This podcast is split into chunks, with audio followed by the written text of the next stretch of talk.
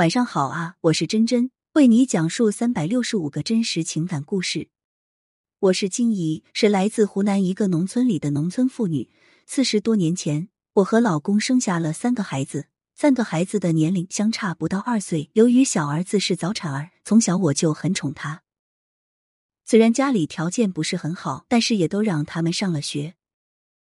可是好景不长，在大儿子刚上高中的时候，他们的爸爸出意外去世了。当时我的脑子里一片混乱，都不知道怎么处理完的后事。等回过神来后，大儿子已经自作主张的退了学。对此，我坚决的不同意。可是没等我和他谈一谈，他就和同村的大人们一起外出打工了，还将赚的钱全部供弟弟妹妹上学了。他们也很争气，女儿成绩优异，考上了理想的大学，之后就没再继续读下去，选择成为一名教师，收入虽然不高。但是也够自己花的，还能攒下钱来补贴家用。而小儿子上完了大学之后，又考上了研究员，之后进了湖南一家很有名的外企工作，收入很高。大儿子这些年到处在打零工，但是因为学历低的原因，只能去工地打零工，收入十分的不稳定。两年前，大儿子谈了一个女朋友，在谈婚论嫁的时候，对方要求在湖南买房。当时家里虽然因为他们都工作了，条件好了一些，但还是买不了房，因此大儿子的这桩婚事黄了。大儿子也从这个时候变得更加的勤奋了。等他积攒够了经验、资源和人脉后，他就拉着村里的人一起干装修，还做起了包工头，收入也变得高了起来。经人介绍，和一名女孩结了婚，女儿当了老师之后，就沉稳了许多。不久，就在亲戚的介绍下，和一位忠厚老实的教师结了婚。婚后也是十分的幸福。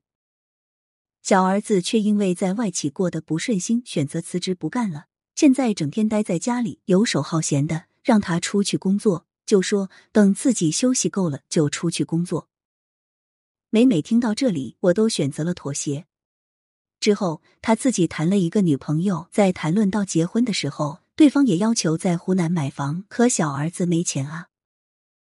于是他开始央求我，让我帮忙想想办法。可是我一个老婆子能有什么办法？只能去大儿子那里问问了。但是大儿子当时的资金周转不开，就没有给钱。等我回到家里和小儿子一说，他就不干了，非说要和那名女孩结婚，并劝我将房子卖了。再买个大一点房子，到时候我和他们一起住。我听后也是心动不已，就悄悄的和小儿子一起将自己现在住的房子卖掉了，又加上孩子们平时给我的钱，买了一套三居室。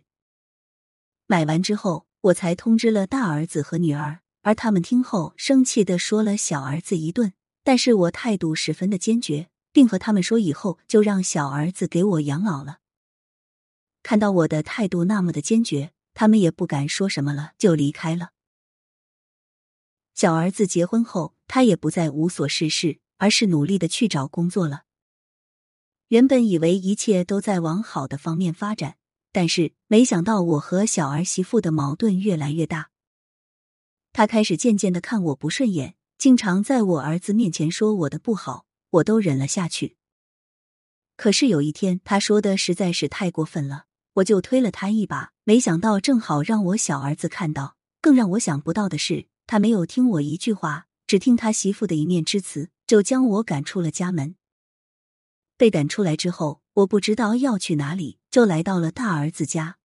大儿媳妇看到我来，就问我：“妈，你怎么来了？快进来！”我听后支支吾吾的说：“没没事，就是来看看你们。”大儿媳妇可能看我的脸色不好。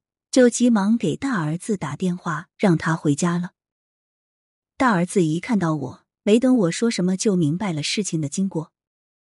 他给小儿子打去了电话，骂了他一顿。骂完之后，又对我说：“妈，你就在这住下，不回去了。我就知道以小弟的那种性格，你一定在那住不惯，早就给你准备好了房间。”听了大儿子的话，真的是让我羞愧不已。听了阿姨的事情。真的替他生气，也有些高兴。生气的是小儿子竟然将他赶出家门；高兴的是他有一个非常优秀的大儿子，人品真是好的没法说。其实小儿子会变成这样，也有阿姨的一部分原因，就是因为过度宠爱，才会导致他没有担当，甚至是将长辈不放在眼里。在我们的生活中，过度溺爱孩子的例子比比皆是。比如，因为是家中唯一的男孩，就过度的溺爱，甚至不让家中的任何人批评他，甚至在他做错事后还给他找借口，最终酿成悲剧。希望大家不要像金怡一样，特别是现在正在溺爱孩子的家长，一定要认识到溺爱孩子的危害，要教育孩子懂得感恩，学会用自己的双手创造出自己美好的生活。这样才能成为一名优秀的人，才能让自己的家庭变得更加和睦，亲人之间的关系更加紧密。朋友们，你们觉得呢？你们身边有过度溺爱孩子的家长吗？欢迎在评论区留言，喜欢的话别忘了给主播点赞、投票，你的支持是主播创作的动力。